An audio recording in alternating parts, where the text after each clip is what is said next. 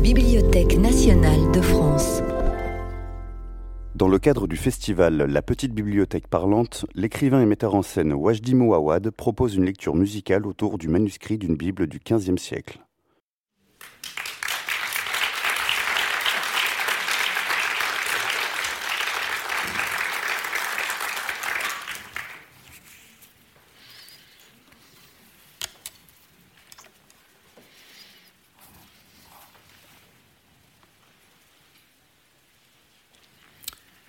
Dans le noir délavé d'une fin de nuit.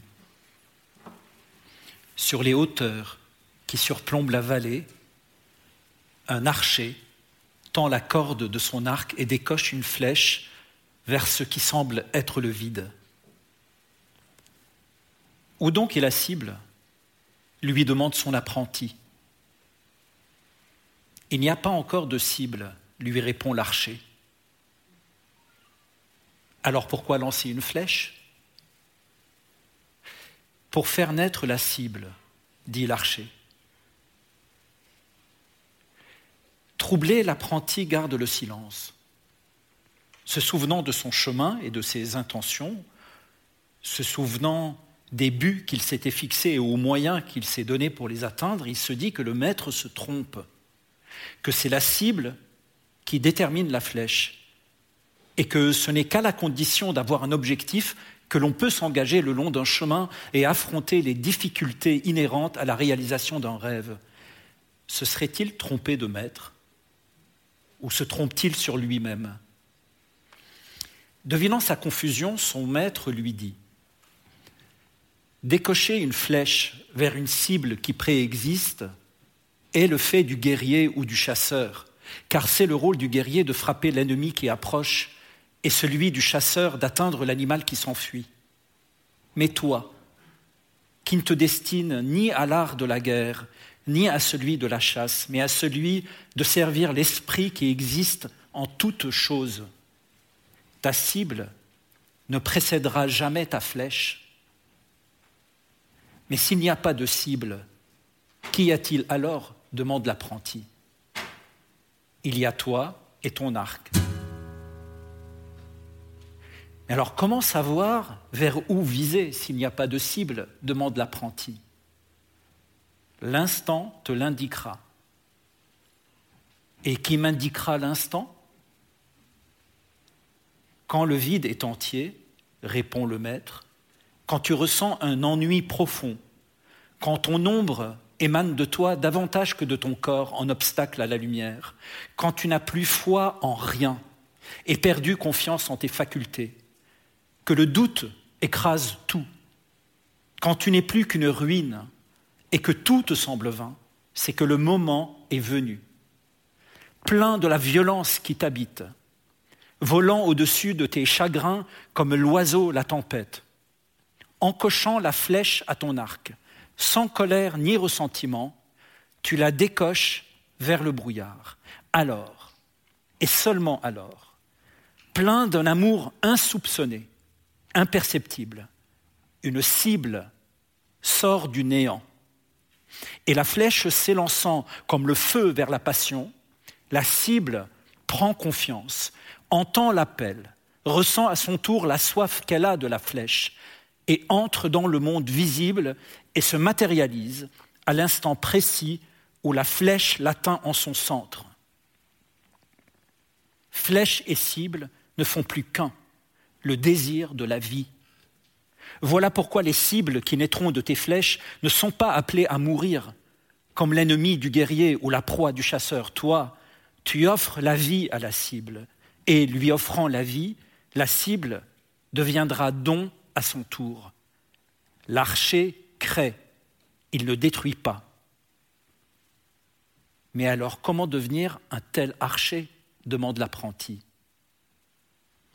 Excave le charnier, répond le maître. Fais connaissance avec ta propre ruine. L'apprenti reste seul. La vallée dort encore. Le chant froissé des coqs déchire la sérénité du brouillard, comme si là-bas, de l'autre côté du versant où le sang du jour qui approche tache le cristal du ciel, comme si là-bas on procédait au nécessaire sacrifice pour faire se lever le soleil, l'aurore. L'apprenti s'assoit. Il imagine la Terre basculer vers l'astre solaire.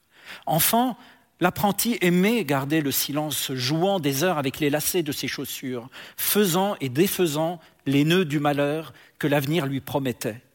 Les ôtant de ses chaussures, les nouant, les dénouant, il dessinait les cercles de ses magies et inventait ses incantations. Nouant, dénouant, l'apprenti inventait des prières et sauvait le monde qui lui était cher, mais déjà si proche de l'abîme. Et cela dura tant que dura l'apparence d'une vie heureuse. Mais lorsque la rêverie se fracassa contre les avions de chasse, et dans le chaos des bombes qui tombent, la destruction du jardin, et la violence déchaînée des voisins contre les voisins, des frères contre les frères, tout fut à réapprendre. Ce qu'il savait d'instinct s'évanouit d'un seul coup. Une fois son monde détruit, qu'il assista à la mise à mort des autres par les siens et des siens par les autres. Une fois les animaux morts, une fois les cadavres des êtres chers jetés dans les fosses, une fois les chiens lâchés sur les enfants cachés là dans la petite école, et une fois achevée la mastication de leur corps, l'apprenti, survivant pour s'être enterré sous les carcasses des chevaux, sortant hagard de l'hécatombe, trouvant dans le silence un silence plus grand encore, il prit alors les prénoms des amis il prit les rires des voisins. Il prit le souvenir des visages et la mise à mort des siens, et descendu et descendit en lui-même, comme on descend au fond d'un puits. Et là, en lui-même, creusa un trou pour y enfuir tout cela qui lui était cher, qu'il avait en lui, et dont il en fit un charnier qu'il scella à jamais anesthésiant les contours et les pourtours, dissimulant dans les fibres de ses muscles les insectes de sa colère, il remonta à la surface de lui-même et se cousu aux lèvres un sourire doux. Il donna à sa voix un timbre voilé et plein d'amabilité, et, se déguisant en ce qu'il n'était pas, empêchant quiconque de soupçonner quoi que ce soit de ce qu'il transportait, il se mit en route pour chercher le maître. Et le voici à nouveau seul. Qu'est-ce que le maître pourrait lui dire de plus que ce qu'il vient de lui dire? La cible naît de la flèche. Alors il regarda son arc et il regarda ses flèches et se demanda, mais quelle cible pourrait naître de moi, de mes flèches? Et à cette pensée, pour la première fois depuis des années, il sentit remonter en lui la puanteur des cadavres des êtres qu'il aimait, qu'il transportait, comme si l'anesthésie prenait fin. Il ressentait le poids du charnier. Alors il se leva, il sortit une flèche de son carquois, il l'encocha à sa corde et la tira vers le soleil qui sortait du sang brûlant de l'horizon.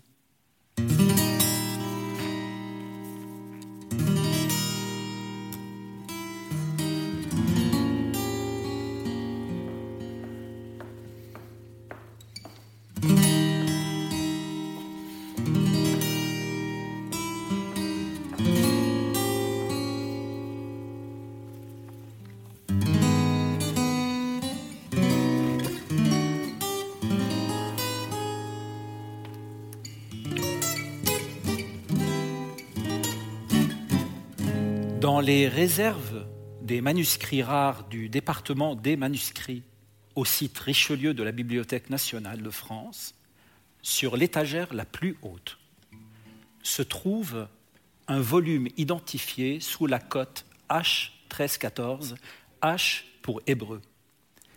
C'est le manuscrit autour duquel nous sommes réunis ce soir. Le voici.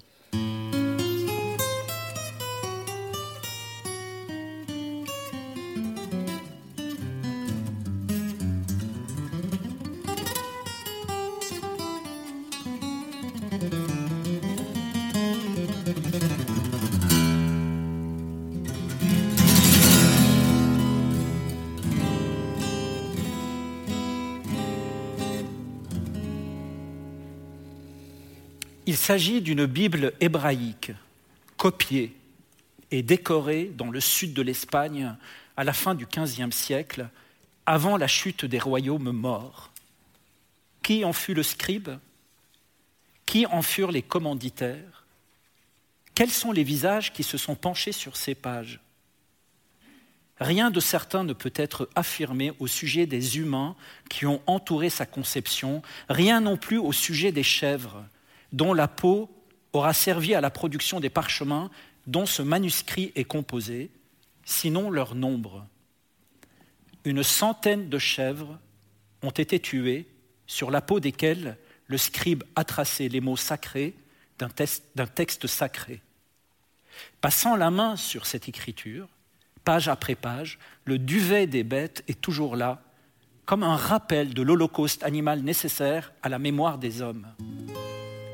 Ceci n'est donc pas seulement un livre, c'est une nécropole, un épiderme dont il serait possible de prélever l'ADN, sans chèvres égorgées pour que soit réalisé ce ce livre, un troupeau. L'écriture est toujours le fruit d'un sacrifice. Que vas-tu écrire qui méritera le sacrifice d'autant de vies animales.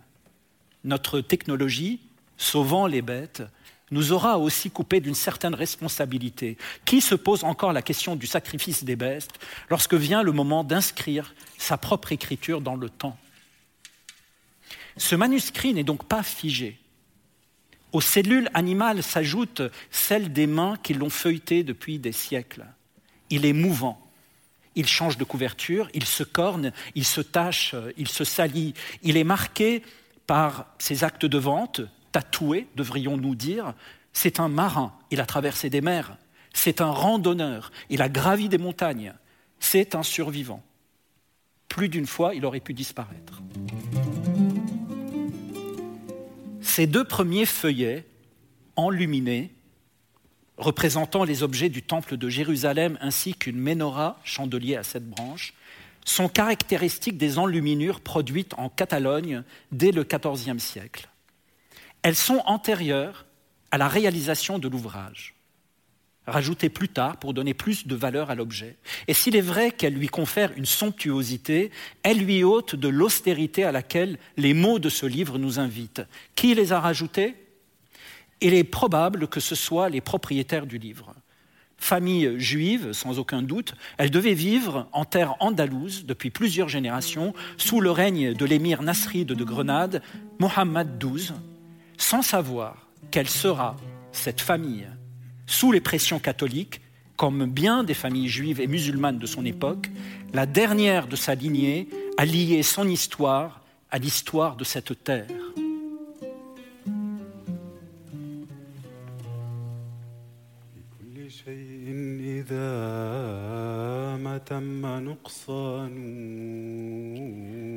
Après l'apogée vient inéluctable le temps du déclin. Homme, ne te laisse pas abuser par les plaisirs éphémères de la vie. Tu peux le constater. Il n'y a rien sur terre qui puisse perdurer. Et pour un bref instant de bonheur, combien de périodes de souffrance devra-t-on endurer Nul n'est épargné, nul ne peut subsister, tout change et rien ne dure.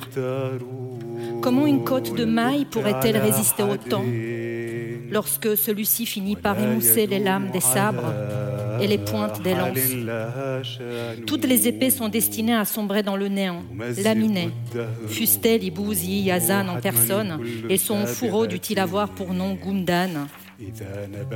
Où sont donc les rois couronnés du Yémen? Où sont leurs diadèmes et leurs tiares? Où sont les édifices érigés par Shada à Iram Et qu'est-il advenu du pouvoir que les Sassanides exercèrent jadis sur les Perses? Pareillement, où sont les trésors qui furent amassés par Haroun? Où sont les Ades Shaddad ou Artan. Tous furent la proie d'un destin irréversible. Ils furent anéantis. Et c'est comme si ces peuples n'avaient jamais existé. Toute cette puissance, tous ces rois, n'ont désormais guère plus de consistance que les spectres qui viennent nous visiter dans notre sommeil. وأينما عاده شداد وقحطان أتى على الكل أمر لا مرد له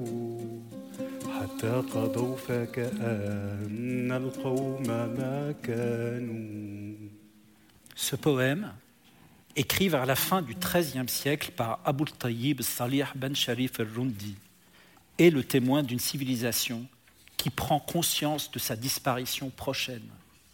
Sous l'inflexible avancée de la reconquête par les troupes catholiques, le poète al-Rundi pressent la fin de son monde, d'où le caractère prémonitoire et la nostalgie qui émanent de ses vers. Pour qui va aujourd'hui se promener entre les cyprès et les dattiers de l'Alhambra, il y verra gravés sur les murs de ce palais incomparable les vers des poèmes écrits par des poètes comme Al-Rundi. Ces arabesques gravées là dans le rouge de la pierre ont les accents douloureux d'un monde qui, se sachant condamné, a cherché à inscrire dans le temps les inflexions de sa grandeur et de sa beauté. C'était pourtant deux siècles avant que ne sombre le dernier royaume mort, un siècle avant que l'artisan qui écrivit cette Bible ne naisse. Ses arrière-grands-parents, faisant partie de cette minorité juive installée dans le sud de l'Espagne depuis tant d'années, ont peut-être croisé sur leur chemin Al-Rundi, Étaient-ils scribes eux aussi, comme le sera leur arrière-petit-enfant Est-il possible qu'ils aient pu apprécier l'art poétique d'Al-Rundi, l'entendant réciter peut-être lui-même ses poèmes? C'est une époque du moins où l'imagination nous ouvre vers des utopies, tant elle donne l'image d'une société fondée sur la nécessité du vivre ensemble, de l'être ensemble, qui peut nous laisser croire que tous, à la lecture de ce poème, ont eu le sentiment de la faim. Ce sentiment de faim qui n'aura de cesse de s'accentuer au gré des combats et des défaites. Ce sentiment-là a-t-il aussi baigné l'esprit de l'enfant qui plus tard écrira cette Bible de sa main? Chercha-t-il à y inscrire lui aussi dans ses pages les tourments qu'il pressentait? Car, il faut le dire, l'intérêt de cette Bible, au-delà de son existence et de la route qui fut la sienne, réside dans les décors micrographiques exceptionnels dont l'a gratifié son scribe. il faut imaginer des lignes encadrant le texte telles des frises, mais une attention profonde révélera que ce qui semble être de simples lignes est en fait un ensemble d'écritures microscopiques manuscrites. Utilisant les commentaires sacrés des grands rabbins, le scribe les a calligraphiés tout en arabesque et en labyrinthe, entre là, arc outrepassé d'une main douée d'une finesse invraisemblable, rappelant les micro-écritures d'un Robert Walser cinq siècles plus tard, le scribe décore le manuscrit de façon non figurative, qui n'est pas sans rappeler les décors des manuscrits arabes, des volumes du Coran ou des écritures des poètes sur les murs de l'Alhambra. S'inspirant les unes des autres, la coagulation des esthétiques issues de cultures différentes donne souvent lieu à un dépassement spirituel dans cette Bible, ces micro-écritures soulignent l'importance de la lettre comme décor, alors que la tradition mystique juive enseigne que Dieu a créé l'univers avec les lettres de l'alphabet.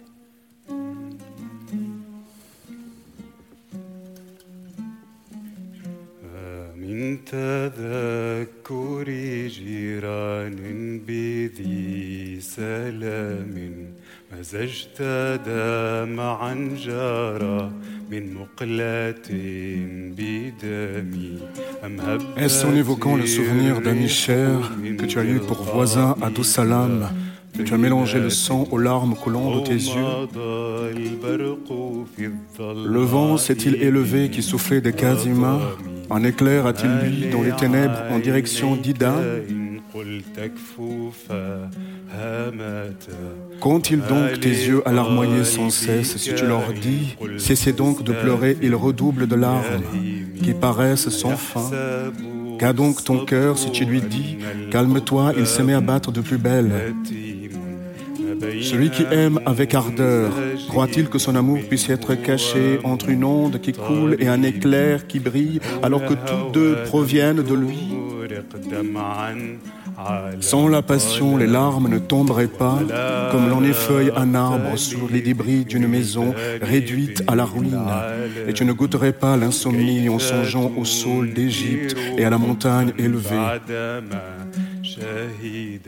Comment, après cela, nier que tu aimes alors que la maladie et les pleurs se sont présentés comme témoins au procès pour déposer contre toi et que l'affliction ardente a tracé deux sillons ineffaçables creusés par les larmes et les désespoirs sur tes joues comme les branches du poivrier ou de la name Certes, les fantômes de la personne que j'aime a bien agi en s'éloignant sans bruit devant la nuit, car me quittant, il m'a offert au désarroi.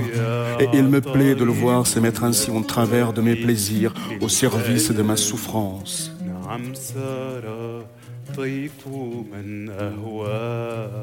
Extrait du manteau de Abu Abdallah Muhammad ibn Sayyid al-Bursi.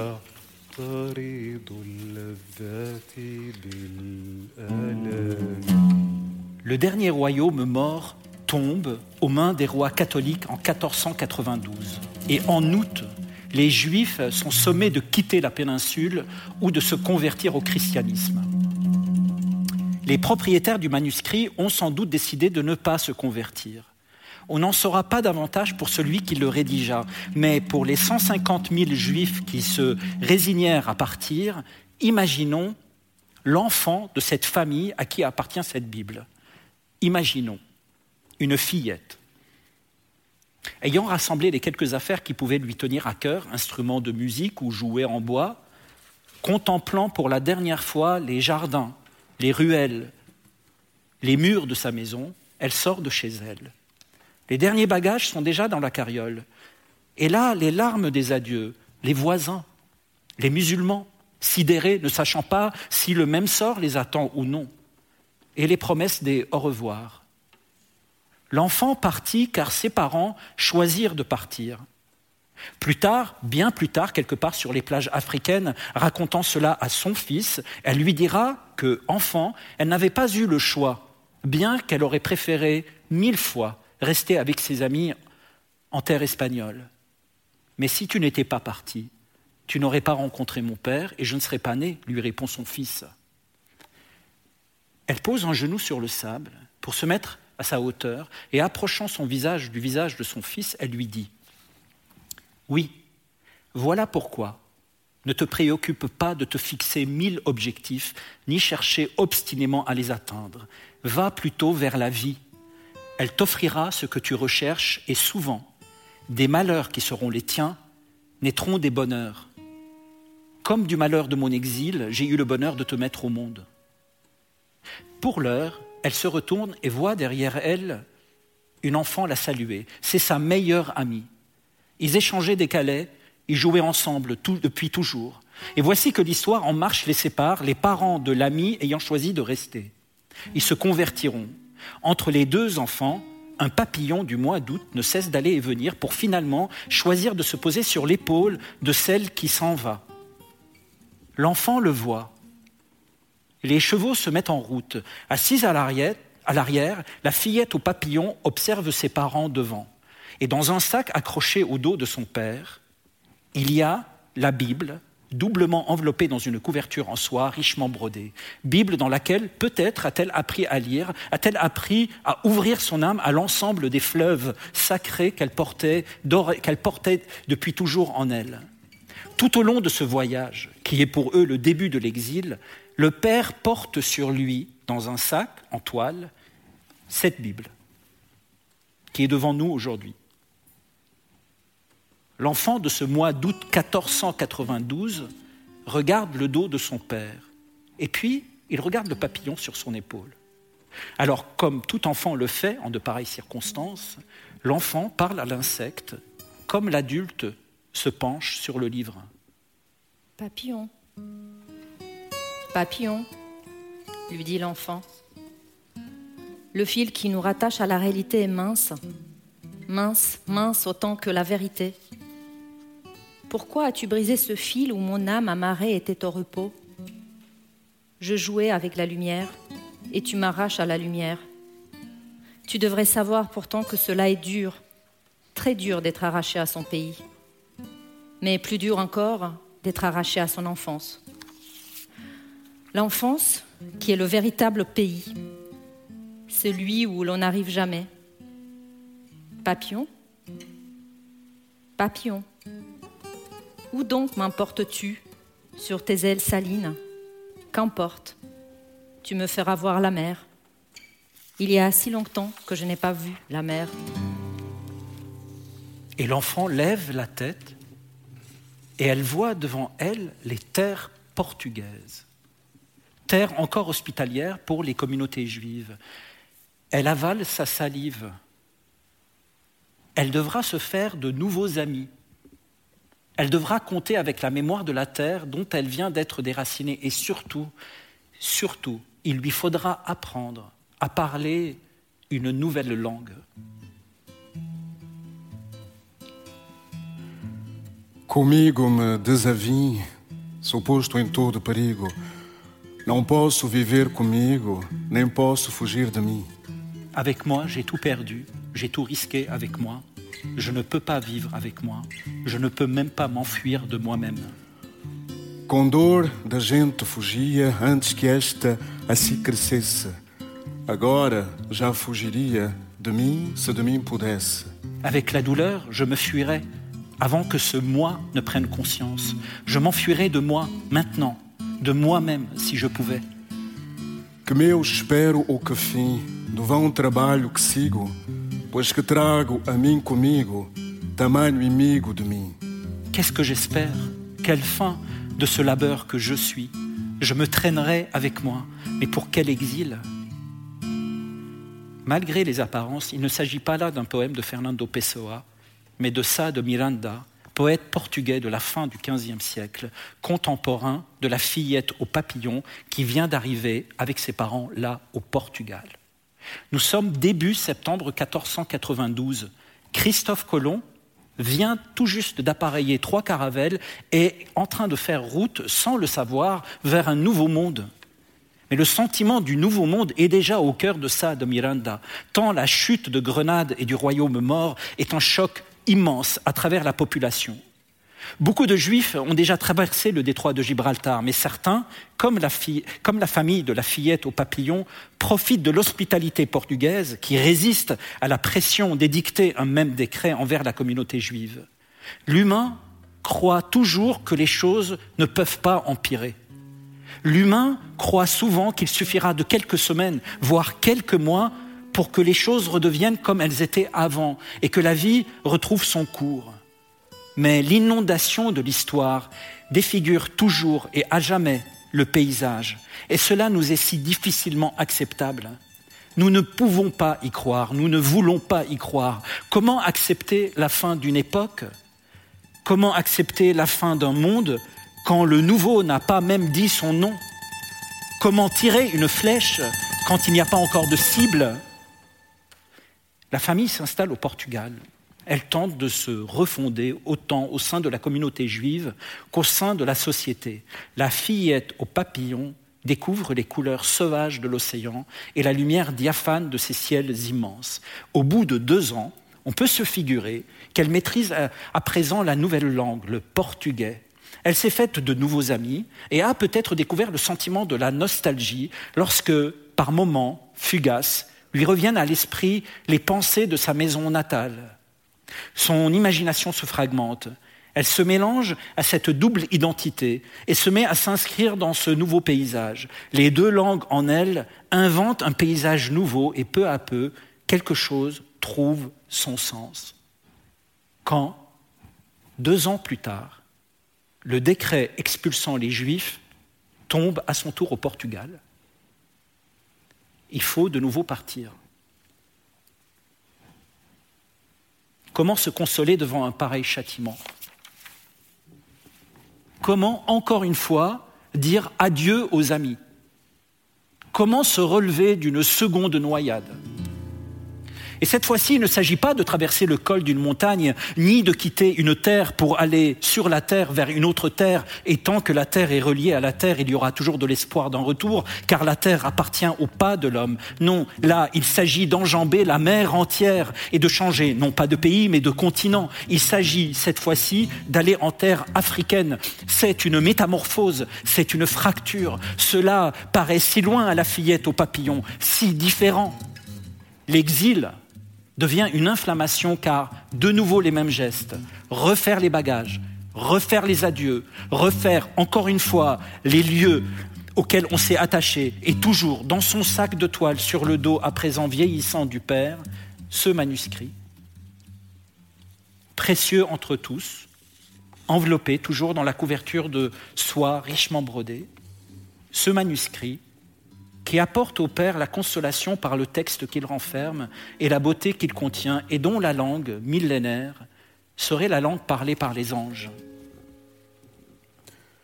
Na véspera de não partir nunca, ao menos não há que arrumar malas nem que fazer planos em papel, com acompanhamento involuntário de esquecimentos para o partir ainda livre do dia seguinte.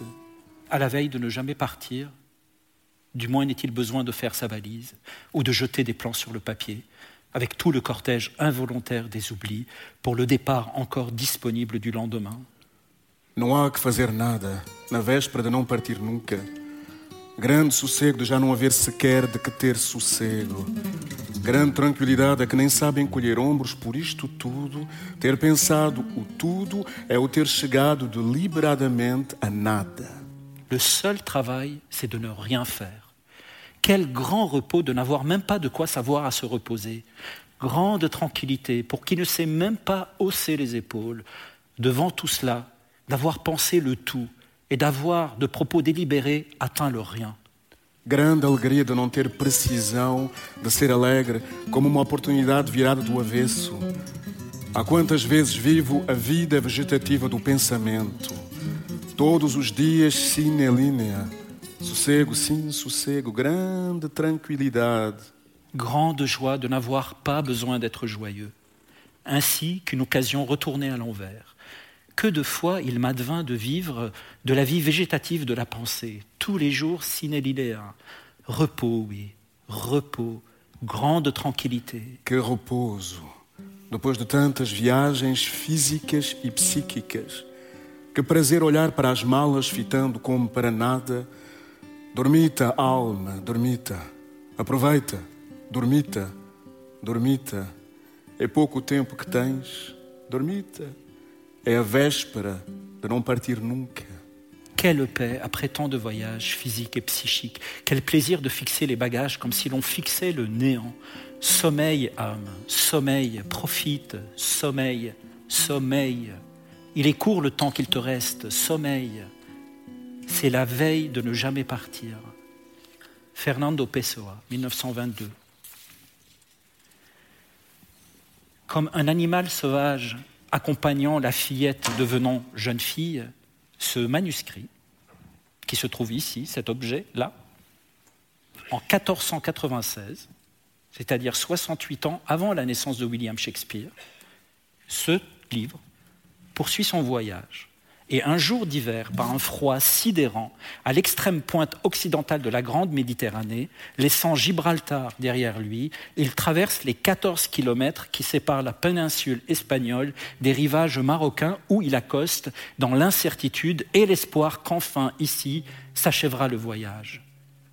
L'enfant n'est plus enfant, et envers cette nouvelle terre, elle n'éprouve qu'un indicible sentiment de tristesse. Comment croire que le voyage s'achèvera ici. Comment recoudre la déchirure? N'ont-ils pas de naissance une santé chétive et faible, les rêves des jeunes hommes? Brisés comme des branches par les malheurs incessants qui tombent ainsi que la grêle? J'ai demandé aux ténèbres où avait disparu l'assurance de jeunesse. Ils m'ont répondu les vents obliques l'ont chassé, la dispersant en tous sens. Et lorsque j'ai demandé au vent où donc ils l'avaient emporté, ils répliquèrent Le torrent du destin l'a englouti à tout jamais, et les flots noirs du malheur. Elle est devenue poussière, fumée, néant, tel le grand broyé dessus la meule, envolé sur les rivages de fièvre, proie des flots noirs, où la vague affreuse crie. Aboul Qassam al-Shabi, 1920. Lorsqu'en hiver, nous nous rendions visite, les braises du désir me brûlaient la nuit durant. Comment se fait-il que j'en sois venu à être séparé de lui? C'est bien le destin qui précipita ce que je voulais éviter. Les nuits passent sans que je vois l'éloignement prendre fin, sans que je vois l'impatience m'affranchir de la servitude du désir. Que Dieu arrose une terre devenue désormais ta demeure en déversant une pluie abondante et ininterrompue.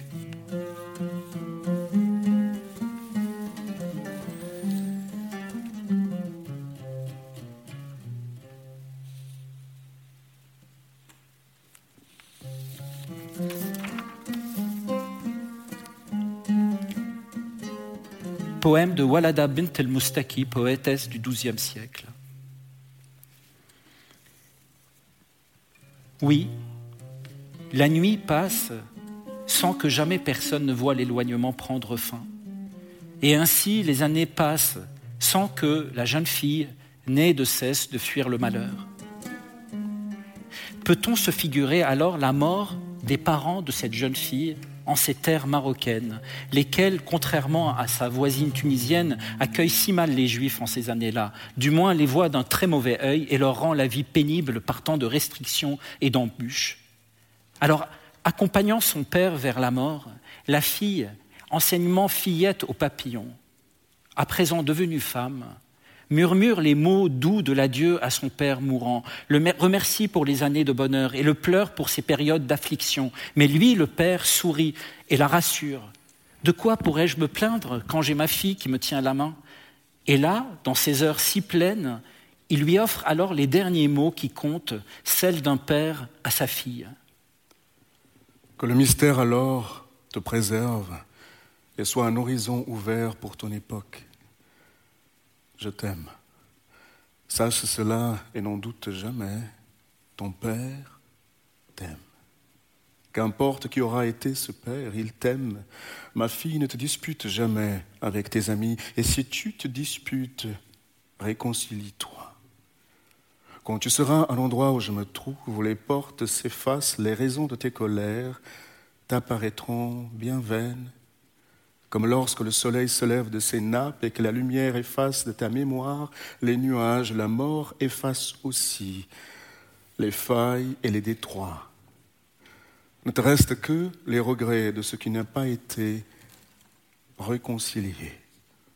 La mort est trop vaste pour que cela en vaille la peine. Cela, cet homme peut le dire à sa fille pour avoir eu pour compagnon ce manuscrit, pour l'avoir lu et relu, pour avoir dialogué si souvent avec lui. Pourquoi lire les mots des autres si ce n'est pour trouver les siens propres lorsqu'il s'agira de faire ses adieux aux êtres que l'on aime avec l'ombre de la mort qui attend? Et pour qu'elle puisse elle aussi trouver les mots au dernier jour de sa propre vie, pour que, se souvenant de son père, elle puisse s'adresser à sa propre fille, elle voit tout à coup le manuscrit comme un jardin secret qui recèle des miracles. Et il est à présent le sien. Elle en a hérité de son père, de plein droit. Ce livre n'a-t-il pas grandi avec elle? N'ont-ils pas approximativement le même âge? Au jour de l'enterrement, elle pense sans doute au tombeau de tous ses ancêtres reposant en terre espagnole, et voilà que son père et sa mère reposeront loin, comme exilés à jamais en terre marocaine. Mais dans ce livre sacré, vers lequel, à son tour, elle se penche pour y trouver la consolation, dans ce livre, n'est-il pas écrit Seigneur, dis-moi quel est le terme de ma vie, quelle est la mesure de mes jours? Que je sache combien je suis fragile. Voici, tu as donné à mes jours la largeur de la main, et ma vie est comme un rien devant toi. Oui, tout homme debout n'est qu'un souffle. Oui, l'homme se promène comme une ombre, il s'agite vainement, il amasse, et il ne sait qui le recueillera. Pourquoi rester quand on n'a jamais eu le sentiment d'être arrivé? Alors imaginons cet enfant imaginaire, devenu aujourd'hui adulte. Imaginons même qu'elle a elle-même des enfants. Et les voyant grandir avec son compagnon, ils se disent qu'il est temps de partir, avant que leurs enfants ne deviennent grands, partir vers des terres plus hospitalières et éviter de leur vivre, de leur faire vivre plus tard ce qu'ils ont enduré eux-mêmes. Et justement, la Venise des Doges ne vient-elle pas de faire savoir que les Juifs faisant banque seraient les bienvenus sur son territoire? La découverte du Nouveau Monde, ouvrant de nouvelles voies commerciales, avait ébranlé les richesses des villes. Venise voyait dans la possibilité de développer son réseau banquier une manière de conserver sa puissance économique. Alors il faut voir dans mes spéculations un amour de la spéculation, tant celle-ci permet les délires et les voyages.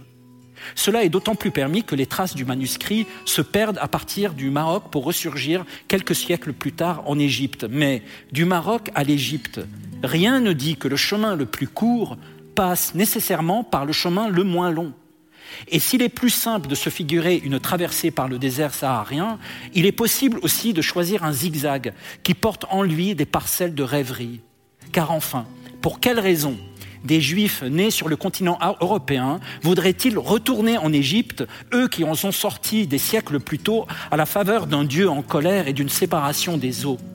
Pourquoi ferait-il une chose pareille quand la possibilité de revenir sur le continent européen s'ouvre à eux par le truchement de cette hospitalité vénitienne calculée les chrétiens ne pouvant user de l'argent pour faire de la spéculation, ils invitèrent les juifs à venir chez eux pour le faire à leur place, chacun y trouvant son compte. Alors, le 27 avril 1509, date à laquelle le pape Jules II prononça l'excommunication de la République de Venise qui, le menaçait, cette date-là serait une date intéressante pour imaginer la fillette au papillon, devenue jeune fille au Portugal, puis femme au Maroc, accoster avec sa tribu à l'extrême nord de la mer Adriatique et sentir souffler sur son visage le vent frais du printemps qui provenait des Alpes. Arrivant à la cité des Doges, elle sut que, quoi qu'il advienne, ce sera là qu'elle mènera sa vie à son terme. Elle pose pied à Venise avec, sur le dos, le sac en toile que portait avant elle son père et dans lequel se trouvait, enveloppé dans une couverture de soie richement brodée, ce manuscrit, autour duquel nous sommes ce soir rassemblés. Amor, lo stato tuo è proprio quale è una ruota che me sempre gira e chi ve suso or canta or sospira e senza me fermarsi or scende or sale. Amour, ton être en vérité ressemble fort à une roue en perpétuel mouvement. Son passager tantôt chante et tantôt soupire. Pour lui, point de repos, qu'il descende ou qu'il monte. Or ti chiama fedele o disleale, or va fat pace con teco e or s'adira. Ora ti si dà in preda, or si ritira. Or nel ben teme, or spera nel male. Il te proclame tout à tour fidèle et traître, il est ton allié, il est ton ennemi, se livre à ton pouvoir pour bientôt se reprendre, tremble au sang du bonheur et au pire moment. Or salza al cielo, or cade nell'inferno, or è lunge dal dido, or giunge in porto, or trema a mezza state, or suda il verno. Espère encore, il monte au ciel, tombe en enfer, il est perdu au large et le voici au port, grêlotte en plein été, e un hiver étouffe. Io, lasciami nel mio maggior conforto, sono assalita a ti un sospetto interno che mi tiene sempre il cor fra vivo e morto. Pour moi, hélas, au fort de ma tranquillité, un souci insidieux m'attaque. Ainsi mon cœur, des mœurs suspendues, entre vie et trépas. Gaspara Stampa. Il est beau d'imaginer que ce manuscrit respira le même air que Gaspara Stampa. Née à Padoue en 1523, morte à Venise en 1554, 1554 et dont nous venons d'entendre ici un des poèmes. Car Venise, en ce jeune XVIe siècle, est le lieu où les femmes non seulement prennent la parole, mais prennent aussi l'écriture.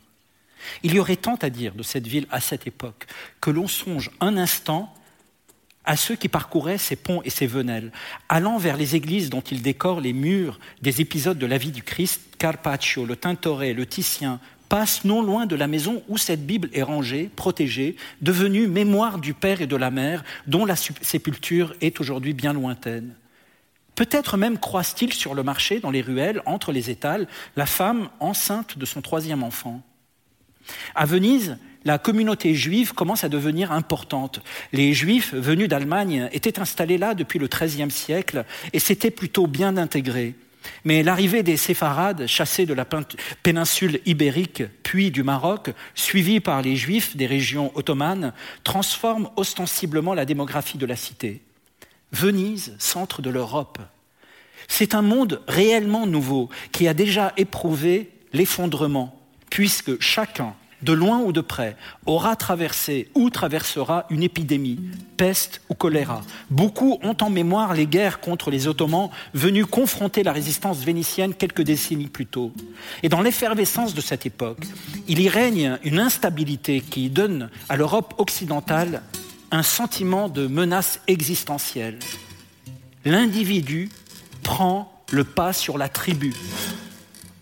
Être ou ne pas être dit le poète, sans compter que la rumeur voulant que la Terre ne soit pas le centre de l'univers s'est répandue, dessoudant la naïveté d'un univers conçu en fonction de l'homme et uniquement en fonction de lui.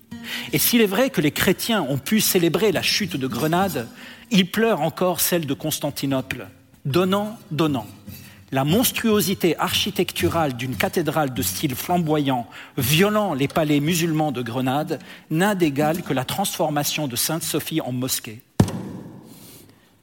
Venise est une puissance, mais avec l'arrivée de ces communautés juives différentes, l'esprit de bonne entente se met à vriller. Tant et aussi longtemps qu'ils n'étaient pas nombreux, on appréciait les juifs, profitant de leur présence. Mais dès lors que leur population devint plus importante, la méfiance s'installa. Et en 1516, prenant l'affaire en main, le doge de Venise les rassembla et les obligea à vivre au sein d'un seul quartier de 6000 mètres carrés, avec interdiction d'en sortir la nuit, posant de lourdes portes qui se referment à la tombée du jour. Des gardes en poste le long des canaux surveillent la population. Le quartier devient un lieu d'échange, des théâtres surgissent, cinq synagogues y sont construites, les langues se fréquentent et se mélangent, on y traduit, on y débat. Et malgré cette sensation d'enfermement et de surveillance, le lieu gagne une vitalité extraordinaire qui perdurera longtemps jusqu'après la naissance du grand Corto Maltese, lui-même, lequel, dit-on, serait le fils d'une cartomancienne vénitienne ayant grandi dans ce quartier. Et si personne ne sait d'où vient le nom avec précision, il n'en demeure pas moins que tout le monde se mit à l'utiliser. Et les Juifs se retrouvèrent ainsi, pour la première, mais non la dernière fois, enfermés à l'intérieur d'un ghetto. Les peintres moururent, les poètes aussi, et avec les suspicions et les trahisons de l'esprit, les dérives, les dédales de l'ignorance, on commença à voir les Juifs comme les sources d'un mal ésotérique, N'ont-ils pas tué le Christ Ne profanent-ils pas les hosties Leur nature n'a-t-elle pas fait d'eux des rapaces et des abares Ne sont-ils pas le malheur de l'Europe Seigneur Antonio, maintes et maintes fois, vous m'avez fait des reproches au Rialto sur mes prêts et mes usances. Je n'y ai jamais répondu qu'en haussant patiemment les épaules, car la patience est le caractère distinctif de notre nation. Vous m'avez appelé mécréant, chien de coupe-gorge, et vous avez craché sur ma casaque de juif, et tout cela parce que j'use à mon gré de mon propre bien. Maintenant, il paraît que vous avez besoin de mon secours, c'est bon. Vous venez à moi alors et vous dites, Sherlock, nous voudrions de l'argent. Voilà ce que vous me dites, vous, qui avez expectoré votre rhume sur ma barbe qui m'avait repoussé du pied comme vous chasseriez un chien étranger venu sur le seuil de votre porte. C'est de l'argent que vous demandez. Je devrais vous répondre, dites, ne devrais-je pas vous répondre ainsi? Un chien a-t-il de l'argent? Est-il possible qu'un roquet prête trois mille ducats? Ou bien irais-je vous saluer profondément et dont l'attitude d'un esclave vous dire d'une voix basse et timide mon bon monsieur, vous avez craché sur moi mercredi dernier, vous m'avez donné des coups de pied un tel jour, et une autre fois, vous m'avez appelé chien. En reconnaissance de ces bons traitements, je vais vous prêter tant d'argent Je suis tout prêt à t'appeler encore de même, à cracher encore sur toi, à te repousser encore de mon pied. Si tu nous prêtes cet argent, ne nous le prête pas comme à des amis, car l'amitié a-t-elle jamais exigé qu'un stérile métal produisit pour elle euh, dans les mains d'un ami? Mais prête plutôt ici à ton ennemi. S'il manque à son engagement, tu auras meilleure grâce à exiger sa punition. Voyez comme vous vous emportez. Je voudrais être de vos amis, gagner votre affection, oublier les avanies que vous m'avez faites, souvenir à, besoin, à vos besoins présents et ne pas exiger un denier d'usure pour mon argent. Et vous ne voulez pas m'entendre. L'offre est pourtant obligeante. En effet. et je veux la voir, cette obligeance. Venez avec moi chez un notaire me signer un simple billet. Et pour nous divertir, eh bien, nous stipulerons qu'en cas que vous ne me rendiez pas à tel jour et lieu désigné la somme ou les sommes exprimées dans l'acte, eh bien, vous serez condamné à me payer une livre, juste, de votre belle chair, coupée sur telle partie du corps qu'il me plaira choisir. J'y consens sur ma foi. Et en signant un pareil billet, je dirai que le juif est rempli d'obligeance. William Shakespeare, Le marchand de Venise. Un livre raconte toujours une double histoire, celle écrite par l'auteur et qu'il contient, et celle de sa propre existence. Ainsi ce manuscrit, errant sur les routes, ne trouvant pas de repos depuis qu'il fut achevé, lui, son encre, ses textes et ses micrographies, le voici devenu juif errant, loin, bien loin de sa patrie. Il est cet Ulysse ne trouvant pas de navire. Le bon port n'existe plus pour lui. Réceptacle de la parole sacrée, arche d'alliance, fil d'Ariane, pour qui saurait le lire? Il permet pourtant de pénétrer dans le dédale de la vie et d'avancer le long des allées et des contre-allées, des chagrins et des épreuves. On dit que pour celui qui connaît le secret des plantes, il n'existe pas de mauvaises herbes. Et toute plante a ses secrets, toute plante est remède pour tel ou tel mal. Il suffit de les connaître ainsi de ce manuscrit. Quiconque sait le lire ne se perdra pas en chemin. Voilà pourquoi le scribe andalou qui le composa choisit de débuter l'ouvrage par des labyrinthes d'une finesse exceptionnelle. En pages 3 et 4 de l'ouvrage, les parchemins sont entièrement décorés de micro-écritures dont l'ensemble laisse voir les lignes courbées et recourbées en entrelacs d'un ensemble qui s'apparente à un labyrinthe. C'est un décor qui se présente à la fois comme un avertissement et comme un encouragement. Toi qui entres dans ce livre, laisse en effet toute espérance mais engage-toi avec ferveur, car l'interprétation du texte seule te permettra de traverser les mystères des douleurs. Cette microécriture nous dit que ce texte n'est pas à prendre au pied de la lettre. Il lui faut son commentaire, il lui faut lui rajouter l'esprit. Et qu'est-ce que l'écriture sinon la pensée profonde de Dieu incarnée en langage? Ce labyrinthe semble aussi nous avertir. Ne pense jamais avoir saisi toute la portée du texte. Ne l'enferme pas dans son premier sens, ne te comporte pas en propriétaire du sens. Tu dois t'y perdre et te retrouver, et te perdre encore, et te retrouver, et encore te perdre. Comme le bonheur et le malheur dans ta vie, ils tournent sans cesse, comme l'ours autour du pôle. Le sens se multiplie. Le sens lui-même est un chemin multiple. Pour lire, il faut se pencher. Pour comprendre, il faut faire abstraction du reste. Voilà pourquoi les enluminures qui furent ajoutées peuvent apparaître comme une contradiction à l'intention première du scribe qui invite le lecteur à l'aridité, à la sécheresse du texte, c'est justement pour pouvoir mieux y pénétrer. Et puisque nous sommes en terre italienne, on pourrait se figurer ce labyrinthe de micrographie qui se trouve dans ce manuscrit, faisant de lui un ouvrage unique, comme une lointaine prémonition des images de Pasolini, aridité, lumière, sécheresse, visage immuable, tel qu'il les filma dans l'Évangile selon Saint Matthieu. Combien de temps séjourna-t-il à Venise? Et y séjourna-t-il même? Tout cela n'est qu'imagination. Mais il y a dans la rêverie un instant qui dit toujours une vérité. Par exemple, est-ce qu'un livre, un manuscrit qui plus est, peut-il être traversé par de la tristesse? Que savons-nous des atomes qui le composent? Si le scribe qu'il écrivit y mit son âme, ne peut-on pas se dire qu'il aura su leur transmettre les flux électriques de la vie à ces atomes? Certains objets qui nous entourent nous aiment. Qui n'a pas vu un enfant en détresse pour avoir égaré un chiffon? Certains objets nous observent et ce manuscrit, sans doute, pleura le soir où la fillette au papillon, parvenue au terme de sa vie, rendit l'âme en terre vénitienne. Soufflant, elle, son dernier souffle, il venait, lui, de perdre sa jumelle. Tant elle était, elle, le lien émotif qui le liait au monde. À présent orphelin, le manuscrit se tacha de chagrin. C'était comme cela que se passaient les choses alors, au début de l'ère primaire. Les arbres et les buissons poussaient en haut des immeubles. Il y avait sur les tables d'étranges albums photos en couleur qui montraient des visages et des corps de femmes. Ces livres auraient bien voulu être des miroirs. Ils auraient bien voulu parler de la beauté et de l'avenir avec des phrases simples et des photos très pures mais ils n'étaient que des objets parmi les autres objets, des armes. La ville referme des séries de portes, de volets, de stores, de grillages et de rideaux de fer. Les lunettes noires brillent à nouveau. Sur les casques de plexiglas descend la paupière d'or qui rend invisible. Quelqu'un a essayé de comprendre.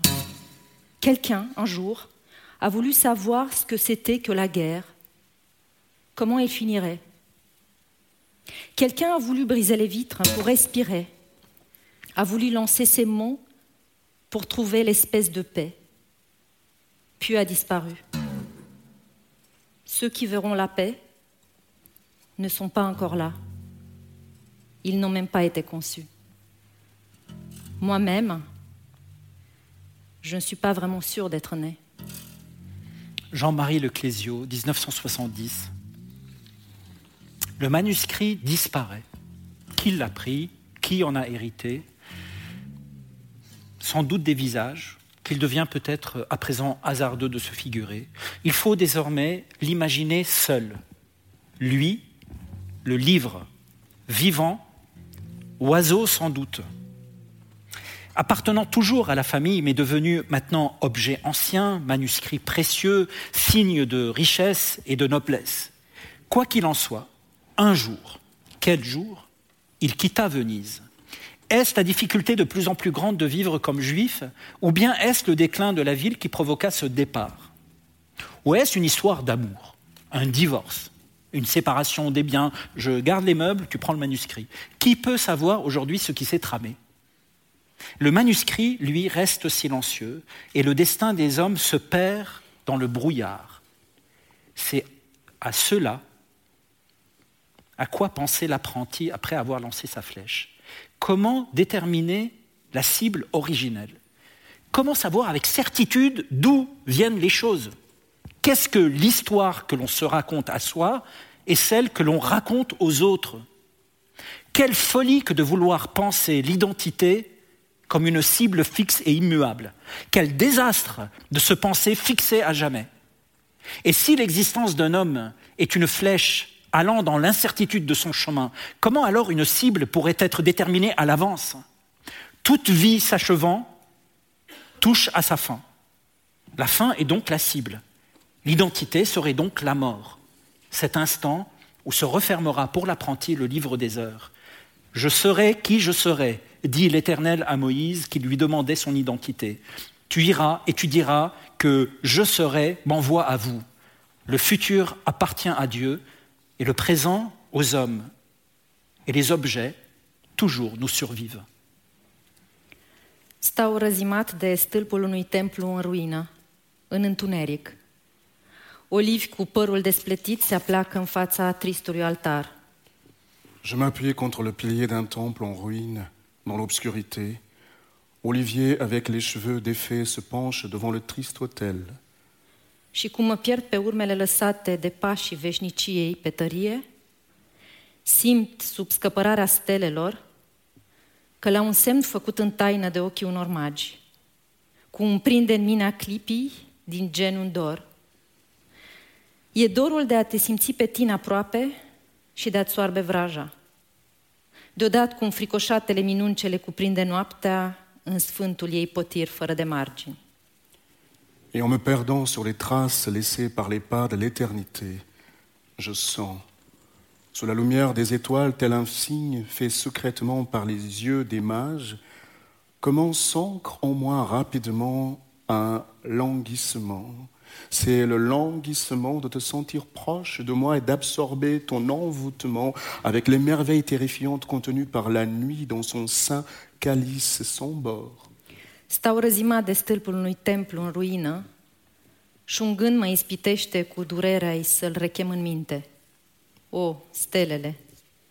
Un visător mi-a spus cândva că dintre dorurile multe, multe, ce le purtăm în suflet adormite ca într-un leagăn, stelele trezesc în noi numai pe cele osândite să nu izbândească niciodată. Je m'appuie contre le pilier d'un temple en ruine et une pensée me tente avec douleur.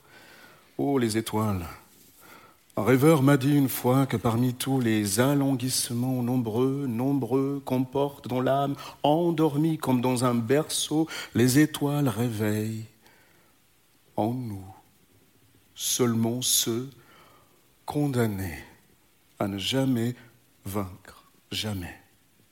Și cu înfiorări de toamnă din corola lunii, se scutură mărunt polenul peste templul în ruină, și peste dorul meu.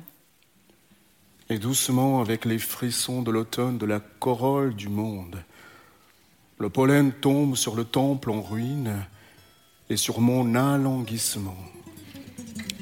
Du poète roumain Lucian Blaga, 1919.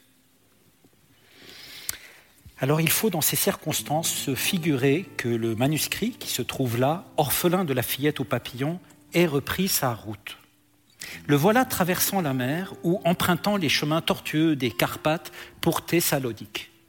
Probabilité envisageable, puisqu'il y, vivait, y vivait une grande communauté séfarade, arrivée là, elle aussi, après avoir été chassée d'Espagne, du Portugal et du Maroc. Or voilà que depuis quelques décennies, elle voit aussi arriver les Juifs vénitiens, attirés par son expansion et surtout la liberté qu'elle offrait du fait des lois ottomanes qui obligent à l'hospitalité des gens du livre, Ahl el-Kitab. Selon ces lois, les cités musulmanes ont le devoir d'accueillir et de protéger tous les peuples à qui le message divin fut révélé à travers un livre par le truchement d'un prophète.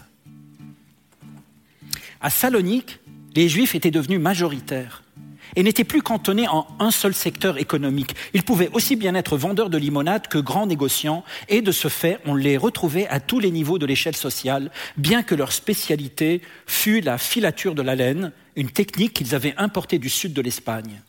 La qualité de leur ouvrage se répandit à travers l'Europe, et c'est à eux que l'on doit l'opulence des uniformes des janissaires, colorés, si bien tissés, si élégants et si fastueux. Les draps couvertures et tapis saloniciens acquirent une grande notoriété et étaient exportés dans tout l'Empire, de Constantinople à Smyrne jusqu'en Alexandrie. Quand tu partiras pour Ithaque, souhaite que le chemin soit long, riche en péripéties et en expériences. Ne crains ni les lestrigons, ni les cyclopes, ni la colère de Neptune. Tu ne verras rien de pareil sur ta route si tes pensées restent hautes, si ton corps et ton âme ne se laissent effleurer que par des émotions sans bassesse. Tu ne rencontreras ni les lestrigons, ni les cyclopes, ni les farouches Neptune. Tu ne les portes pas si tu ne les portes pas en toi-même, si ton cœur ne les dresse pas devant toi. Souhaite que le chemin soit long, que nombreux soient les matins d'été où avec quel délice tu pénétreras dans des ports vus pour la première fois? Fais escale à des comptoirs phéniciens et acquiert de belles marchandises, nacre et corail, ambre et ébène et mille sortes d'entêtants parfums. Acquiert le plus possible de ces entêtants parfums. Visite de nombreuses cités égyptiennes et instruis-toi avidement auprès de leurs sages. Garde sans cesse Ithaque présente à ton esprit. Ton but final est d'y parvenir. Mais n'écourte pas ton voyage. Mieux vaut qu'il dure de longues années et que tu abordes enfin dans ton île au jour de ta vieillesse, riche de tout ce que tu as gagné en chemin, sans attendre qu'Ithaque t'enrichisse.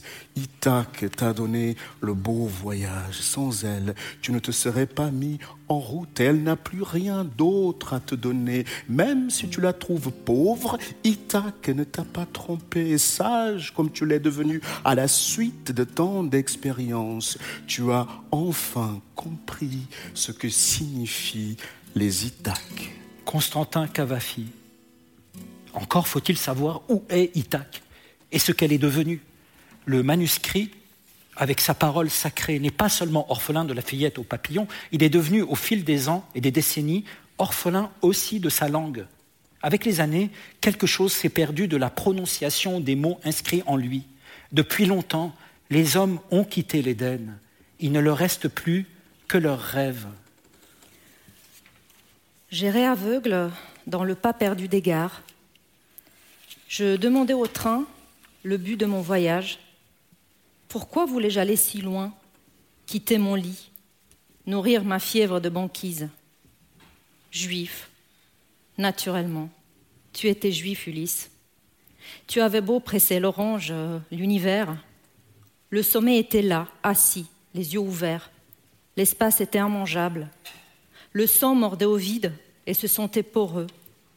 Un gros poisson touchait au monde de sa queue. Son cri était long et sordide. La fin du monde et moi ici sur le balcon. J'appelais au secours d'une voix d'exception, mais à quoi bon me plaindre, geindre?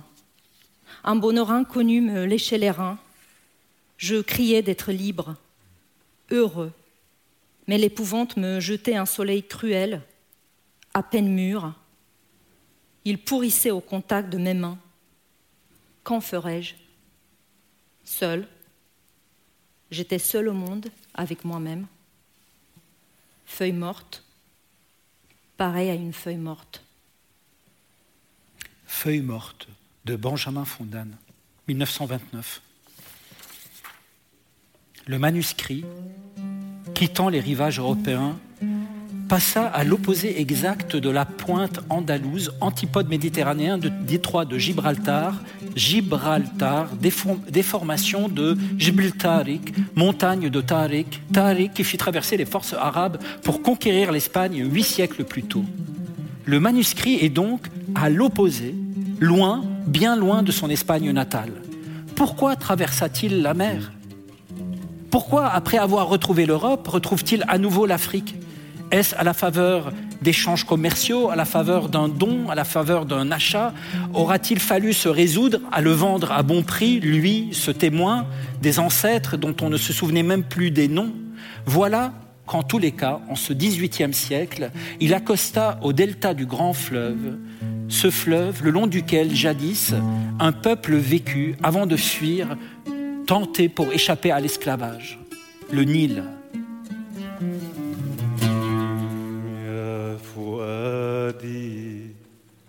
لا تسل أين الهوى Oh mon cœur, ne demande pas où est passé l'amour. كان صرحا من خيال فهوى Il n'était qu'un château de mirage et s'en est allé. اسقني واشرب على أطلاله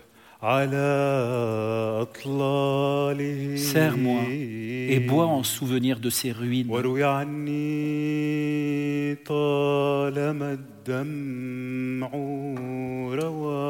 Et raconte-moi tant que mes larmes couleront. Comment cet amour est devenu une légende.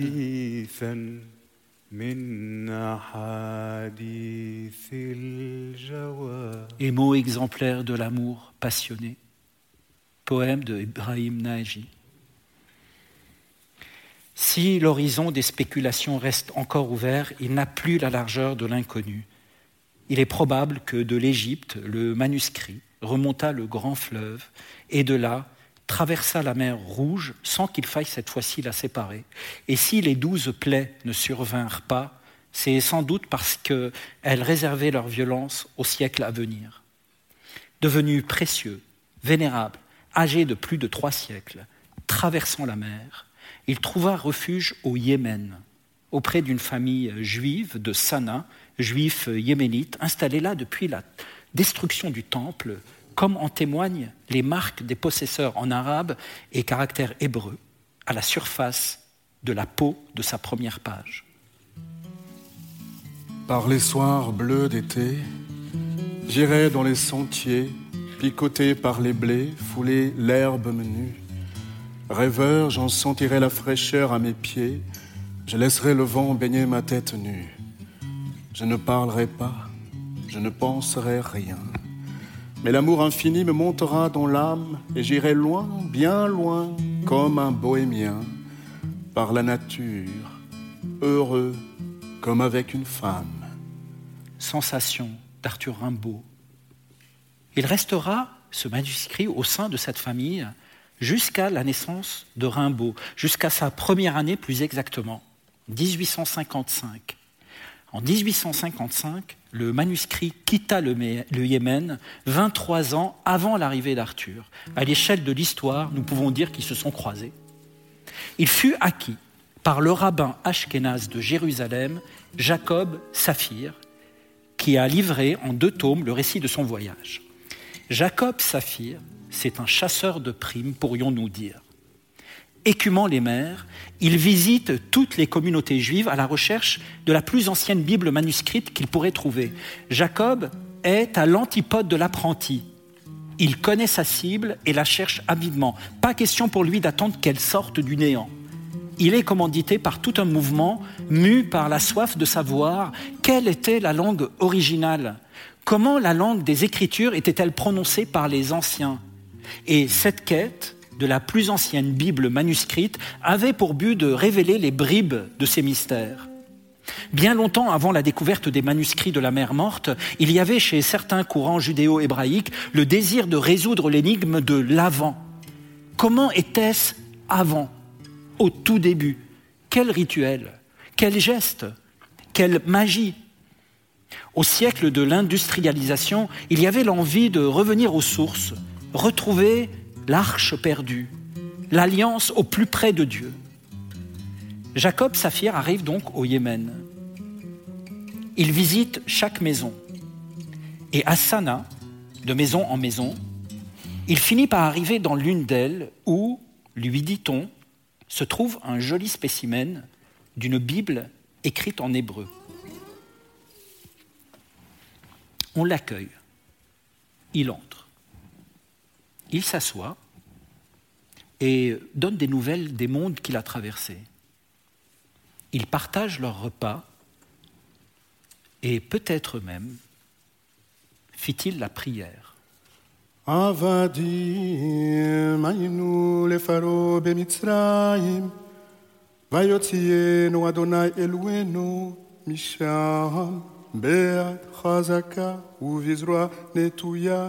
עבדים היינו לפרעה במצרים, ויוציאנו אדוני אלוהינו משם ביד חזקה ובזרוע נטויה, והרילו לו הוציא הקדוש ברוך הוא את אבותינו ממצרים, חרי אנו ובנינו ובני בנינו. Les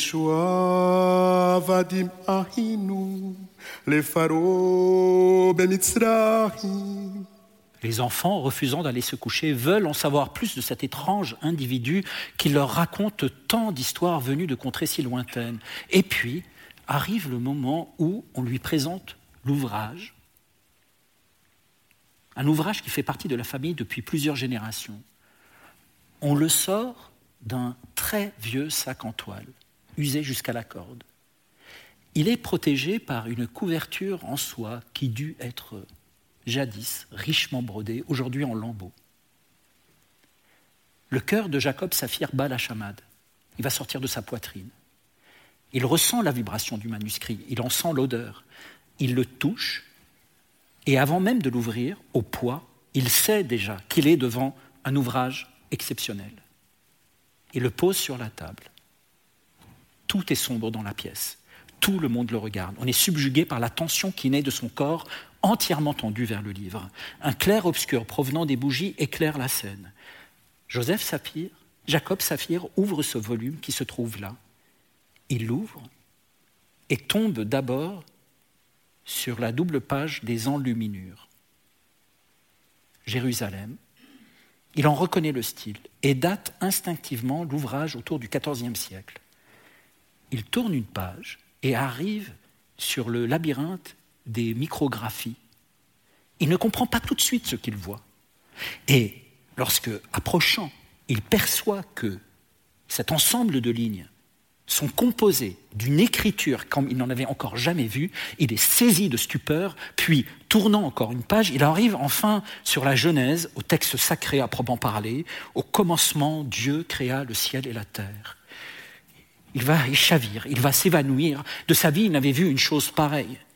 Et passant, repassant sa paume sur la peau des chèvres qui, il y a cinq siècles, allaient dans les vallées andalouses avant d'être égorgés puis écorchés pour devenir parchemin, il sait, il sait avec certitude que quoi qu'il arrive, il repartira avec ce livre, il y mettra le prix, il y mettra sa vie. Le manuscrit, lui, tressaille sortant de son repos, il sait que le temps est venu pour lui de reprendre le chemin. De nouveau, il sera arraché à cette terre. Il ne restera plus longtemps en terre yéménite. بلادي. بلادي من يد طاغ إلى أطغى إلى أجفى ومن سجن إلى سجن ومن منفى إلى منفى ومن مستعمر باد إلى مستعمر أخفى ومن وحش إلى وحشين وهي الناقة العجفى بلادي في كهوف الموت تفنى ولا تشفى تنقر في القبور الخرسى عن ميلادها الأصفى وعن وعد ربيعي وراء عيونها الاغفى وعن حلم الذي ولى وعن الطيف الذي استخفى. فتمضي من دجى ضاف إلى أدشى إلى أطفى. بلادي في ديار الغير أو في دارها لهفا وحتى في أراضيها تقاسي غربة المنفى D'un exil à l'autre, mon pays, aux mains d'un tyran, d'un plus tyrannique, d'un plus grand despote, un corps de geôle en prison, d'exil un bannissement, d'un occupant manifeste à un colonisateur plus subtil, d'un fauve à deux bêtes sauvages, mon pays, chamel et flanqué, mon pays dans les cavernes de la mort ne périt ni ne guérit, dans les tombes muettes, il creuse à la recherche de sa naissance la plus pure, d'une promesse printanière qui s'est endormie au fond de ses yeux, du rêve à venir, de la vision qui s'est évanouie. Il passe de ténèbres épaisses à d'autres plus ténébreuses, plus épaisses encore. Mon pays dans la demeure des autres, comme dans la sienne se languit, et même sur ses propres terres, vit la cruauté de l'exil du poète yéménite Abdallah al-Bardouni, novembre 1971. Rien n'est assuré, aucune certitude. Celui qui pense vivre toute sa vie là finit par mourir là-bas. Et celui qui se promet les plus beaux voyages meurt avant même d'être sorti de sa cuisine. Qui peut prétendre à quoi que ce soit? Sans doute la famille était pauvre et ne pouvait pas refuser l'offre d'achat. Sans doute Jacob Saphir exerça une véritable pression. Pourquoi sinon cette famille s'est départie de ce qui n'a aucun prix et qui, et qui leur est parvenu de si loin et de si longtemps? Alors on aimerait, imaginer une déchirure au sein de cette famille yéménite. On aimerait se convaincre d'un moment de regret immense lorsqu'ils virent Jacob Saphir s'éloigner de la maison et retourner vers le navire qui lui fera contourner la péninsule pour le conduire vers les contrées lointaines de l'Asie. Jacob Saphir traîna dans ses bagages le manuscrit à travers l'océan Indien, et cela jusqu'aux Indes, visitant les unes après les autres les communautés juives installées là depuis la dispersion du peuple après la grande catastrophe. et toujours dans le but de trouver Bible plus ancienne, mais ne trouvant pas, après un voyage qui dura une année entière, il revint en France, où la Bible suscita la curiosité des savants français, qui, la présentant à l'impératrice Eugénie de Montiro, décide à son tour de l'acquérir pour la faire entrer dans les rayons de la bibliothèque impériale, où elle se trouve toujours, dans les réserves des manuscrits rares du département des manuscrits au site Richelieu de la Bibliothèque nationale de France, sur l'étagère la plus haute, sous la cote H1314, H pour hébreu, et sous la responsabilité aujourd'hui du directeur du département, M. Laurent Hérichet, qui eut la grande gentillesse de passer plusieurs heures en ma compagnie pour me raconter, à sa manière, une histoire que je vous ai racontée à la mienne. Rédigeant cette histoire, je lui ai envoyé un message pour savoir ce qui était advenu du manuscrit sous l'occupation. Et il eut, comme toujours, la gentillesse de me répondre. Cher monsieur, le manuscrit fut évacué et quitta les magasins de la Bibliothèque nationale en 1940, quelques mois avant l'entrée des Allemands dans Paris. Puis le manuscrit réintégra les magasins de la rue de Richelieu. L'administrateur de l'époque, Julien Cain, juif, fut déporté. Certaines collections appartenant à de grands collectionneurs juifs, telles la bibliothèque des Rothschild, furent intégrées dans les collections de la BN afin d'échapper ainsi aux nazis en ralentissant leur identification et saisie. L'administrateur de l'époque, successeur de Julien Cain, pourtant taxé de collaboration, mit sa voiture à disposition afin de déménager la bibliothèque des Rothschild dans la clandestinité et la cacher dans les greniers de la BNF. L'Hébreu 13-14, quant à lui, passa à la guerre, protégé par les murs épais des magasins de la rue de Richelieu et par les ailes des bibliothécaires qui firent tout ce qui était en leur pouvoir pour empêcher les Allemands de mettre la main sur le fond des manuscrits de la BNF. Bien à vous, Laurent Hérichet. Bien que mon récit, et vous l'avez compris, soit empli de personnages fictifs, Laurent Hérichet est loin d'en être un. Je vais à présent lui demander de nous rejoindre pour ouvrir à son tour le manuscrit H1314, ici présent, et de nous le montrer d'un peu plus près, en lui demandant une attention particulière aux micrographies des labyrinthes.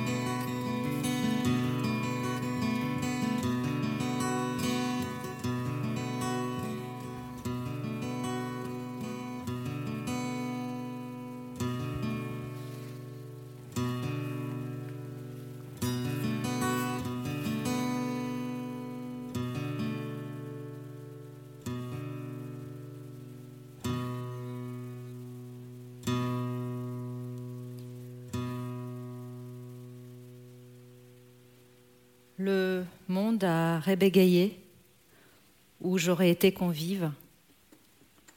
Un nom sué par le mur, qu'une blessure lèche vers le haut. Paul Celan. La lecture de ce poème de Paul Celan ici est dédiée à la mémoire de Julien Cahen. Alors je finis mon récit avec ce mot de labyrinthe. Puisque les carrefours de l'histoire ne se terminent pas ce soir, là, nous les humains sommes appelés à mourir. Quant à lui, le manuscrit, il poursuivra le voyage, mais avec un peu de nos trajectoires flèches lancées vers l'avant, qui feront désormais à jamais partie de lui.